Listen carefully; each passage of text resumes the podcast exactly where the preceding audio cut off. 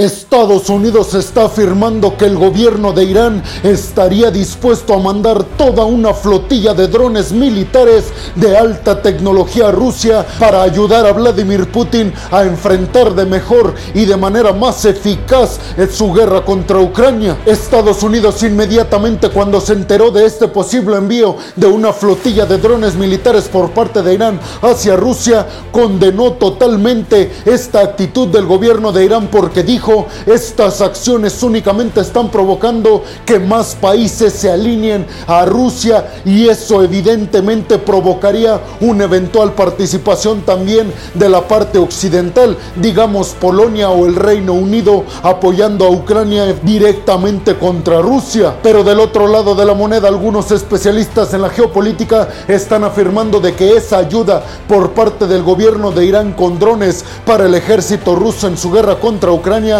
equivale a lo mismo que está haciendo Occidente apoyando con armamento pesado y de largo alcance Ucrania. Pero lo que concuerdan todos en este sentido es que es muy peculiar y también muy sospechoso que Rusia esté pidiendo ayuda al gobierno de Irán específicamente con tecnología y poderío militar con estos drones y esto porque supuestamente Rusia tiene el segundo o el primer ejército más poderoso del mundo, superando en algunos aspectos al ejército estadounidense y en otros estando por debajo del mismo, pero solo un par de peldaños. Y es que algunos especialistas dicen que si es cierto esto de que Rusia tiene el mayor ejército del mundo, no necesitaría ningún tipo de ayuda del gobierno de Irán o de ningún otro gobierno. Y es que hay que recordar que yo ya les había mencionado aquí anteriormente que también Estados Unidos habría descubierto algunas empresas chinas que están enviando piezas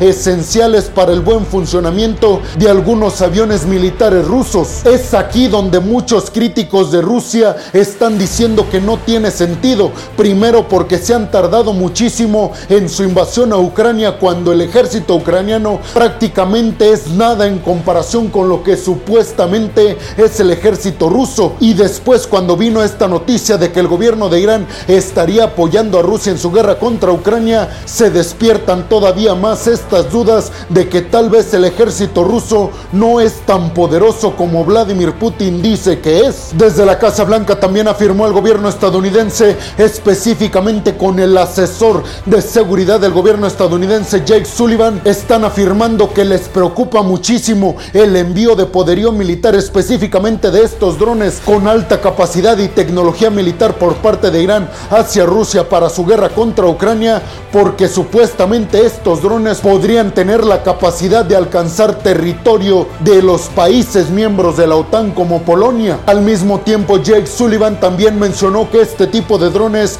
Irán los mandó a Yemen para enfrentar una guerra contra Arabia Saudita y dijo Jake Sullivan después de ese envío de drones militares de alta capacidad a Yemen para enfrentar a Arabia Saudita ha causado estragos en la estabilidad de toda esta región de Medio Oriente y el Golfo. Por otra parte, Jake Sullivan cerró esta conversación o esta conferencia de prensa diciendo que aún con este envío de drones de Irán hacia Rusia, todavía tienen mucha confianza en que el ejército ucraniano logrará sortear todas las dificultades y logrará vencer al ejército ruso, especialmente ahora que Ucrania ha iniciado una contraofensiva contra el ejército ruso para recuperar el territorio del sur y del este de Ucrania que ya tiene en su posesión Rusia. Y es aquí donde hay que recordar la declaración del Pentágono de hace algunas semanas. Y es que acuérdense que el Pentágono estaba afirmando en aquel entonces que la guerra entre Rusia y Ucrania no iba a durar un año o dos, sino 10 o 20 años.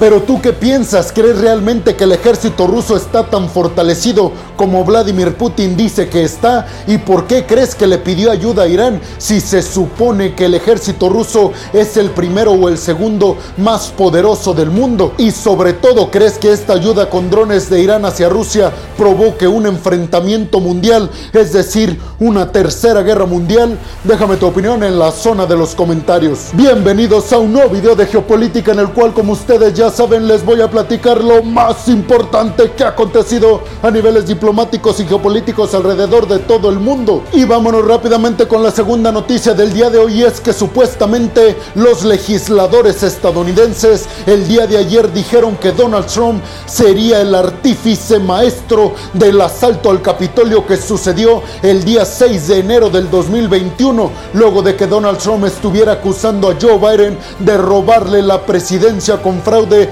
a Donald Trump. El comité de la Cámara de Representantes en Estados Unidos presentó pruebas de que los asistentes al asalto del Capitolio el 6 de enero del 2021 tenían conciencia de que Donald Trump iba a mandar un mensaje a las personas que habían votado a su favor de que asaltaran al Capitolio. Esto significaría que estos líderes que asaltaron al Capitolio ya habrían tenido una reunión con Donald Trump. Por su parte, Donald Trump ha declarado que este habría sido persuadido e inclusive manipulado por todos y cada uno de sus asesores que le estaban recomendando realizar estas acciones y hacer estas publicaciones en Twitter para aferrarse a la única oportunidad que tenía para ganarle la presidencia a Joe Biden. Sin embargo, el comité de la Cámara de Representantes en Estados Unidos que se está encargando de juzgar al expresidente Donald Trump dijeron que el expresidente no es su niño y que sin lugar a dudas tenía plena conciencia de todo lo que se estaba cocinando tras bambalinas para asaltar al Capitolio el 6 de enero. El comité que está juzgando al expresidente Donald Trump está compuesto por siete demócratas y dos republicanos que al parecer están en concordancia ambos partidos republicanos y demócratas para juzgar a Donald Trump como el culpable del asalto al Capitolio en el 2021. Esto obviamente le quitaría prácticamente todas y cada una de las posibilidades que tendría Donald Trump de competir en las elecciones del 2024 para la presidencia de los Estados Unidos. Medios internacionales y expertos en geopolítica como Reuters están afirmando que la presidencia del 2024 se la van a pelear Gavin Newsom, que es el actual gobernador de California, por el Partido Demócrata, y el republicano de Santis, que es el actual gobernador de Florida. En esta ecuación quedaría completamente fuera Donald Trump y eso sería porque aparentemente el comité de la Cámara de Representantes ya tomó la decisión de que es culpable, lo que le impediría competir en el 2024. Pero tú qué opinas? ¿Crees realmente que Donald Trump fue el artífice del asalto al Capitolio el 6 de enero del 2021? Déjame tu opinión en la zona de los comentarios. Y vámonos rápidamente con la tercera noticia del día de hoy es que el gobierno estadounidense acaba de abatir al actual líder del Estado Islámico en Siria, esto con un ataque de drones. Maher al-Agal, la máxima autoridad del EI en Siria, fue alcanzado por un misil estadounidense enviado desde un dron mientras este circulaba en una motocicleta en una de las calles del territorio en Siria que está ocupado por los turcos, miembro de la OTAN y también socio importante militarmente hablando de Estados Unidos en Siria. Supuestamente Estados Unidos está afirmando que con esta baja de este grupo extremista representaría una baja importantísima en los delitos que está llevando a cabo internacionalmente este grupo terrorista. Además provocarían que se rompieran los lazos de comunicación entre los estados terroristas de Irak y de Siria. Posteriormente se llevó a cabo un enfrentamiento directo entre tropas estadounidenses y turcas contra tropas del Estado Islámico en esta parte de Siria, lo que provocó que cayeran en las manos del ejército estadounidense varios de los miembros de este grupo. Y vámonos rápidamente con la cuarta noticia del día de hoy es que el gobierno de Turquía, encabezado por el presidente Erdogan, acaba de anunciar el descubrimiento del mayor yacimiento de piedras raras en Turquía y le hicieron un llamado a las potencias estadounidenses, pero principalmente a Estados Unidos para que lleve a cabo inversiones privadas y la contribución de capital gubernamental estadounidense para la extracción de estas piedras raras, ya que actualmente el gobierno de Turquía no cuenta ni con el equipo ni con el presupuesto necesario para extraer este yacimiento de piedras raras que supera al que tiene China. Es actualmente el más grande del mundo. Desde la Deutsche Welle en Alemania están afirmando que China inmediatamente se comunicó con el gobierno de Turquía para que le permitiese invertir en las excavaciones de estas piedras raras, pero al parecer Turquía tiene prioridad con el gobierno estadounidense,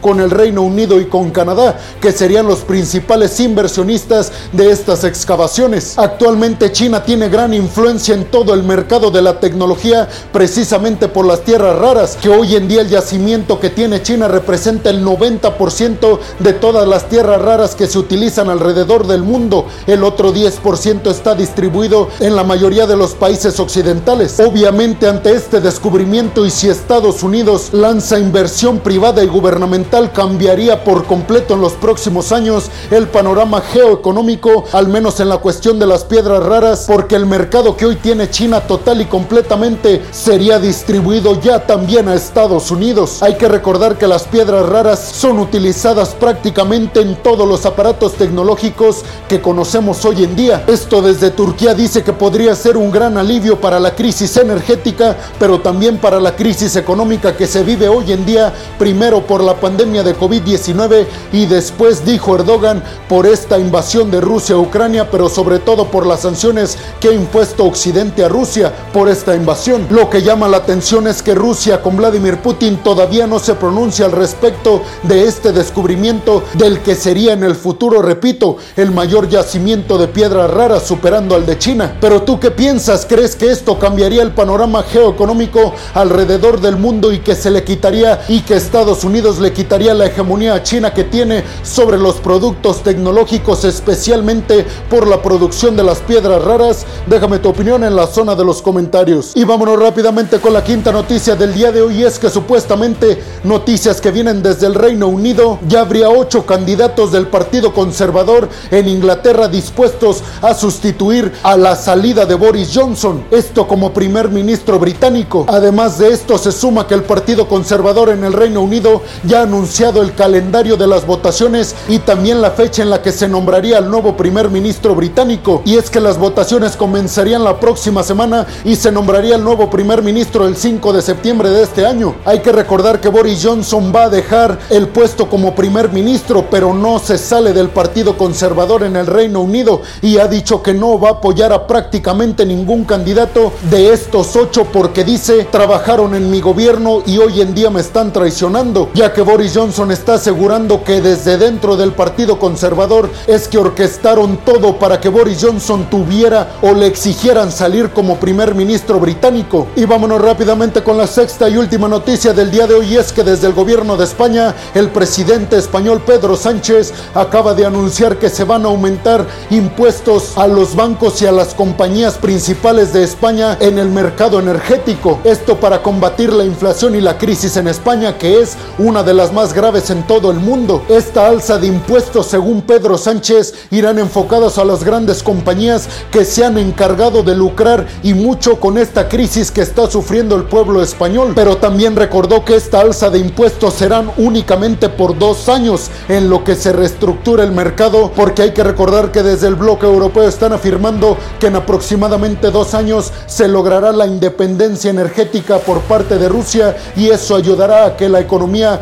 de la Unión Europea ya no dependa de los energéticos rusos, que hay que recordar que hoy en día dependen en un 40% aproximadamente. Pero tú qué piensas? ¿Crees que esta alza de impuestos por parte del gobierno español, que además está siendo muy criticada, ayude a aliviar la inflación y la crisis española? Déjame tu opinión en la zona de los comentarios. Y bueno, hemos llegado al final del video del día de hoy. Les quiero agradecer mucho por haber llegado hasta este punto del video. Además, les recuerdo que me ayudarían muchísimo si comparten este video en todas y cada una de sus redes sociales. Si además me regalan un like y si además me regalan su opinión en la zona de los comentarios. También les recuerdo que si están escuchando esto en Spotify, no se olviden de seguir al podcast. Si están viendo esto en Facebook, tampoco se olviden de darle like y de seguir a la página. Además, les recuerdo también que si están viendo esto en YouTube, no se olviden de suscribirse al canal y de activar la campanita para que les lleguen todas y cada una de las notificaciones cuando subo un video nuevo de geopolítica o de otras cuestiones a mi canal. Como siempre lo hago, les quiero agradecer mucho a todas y a todos ustedes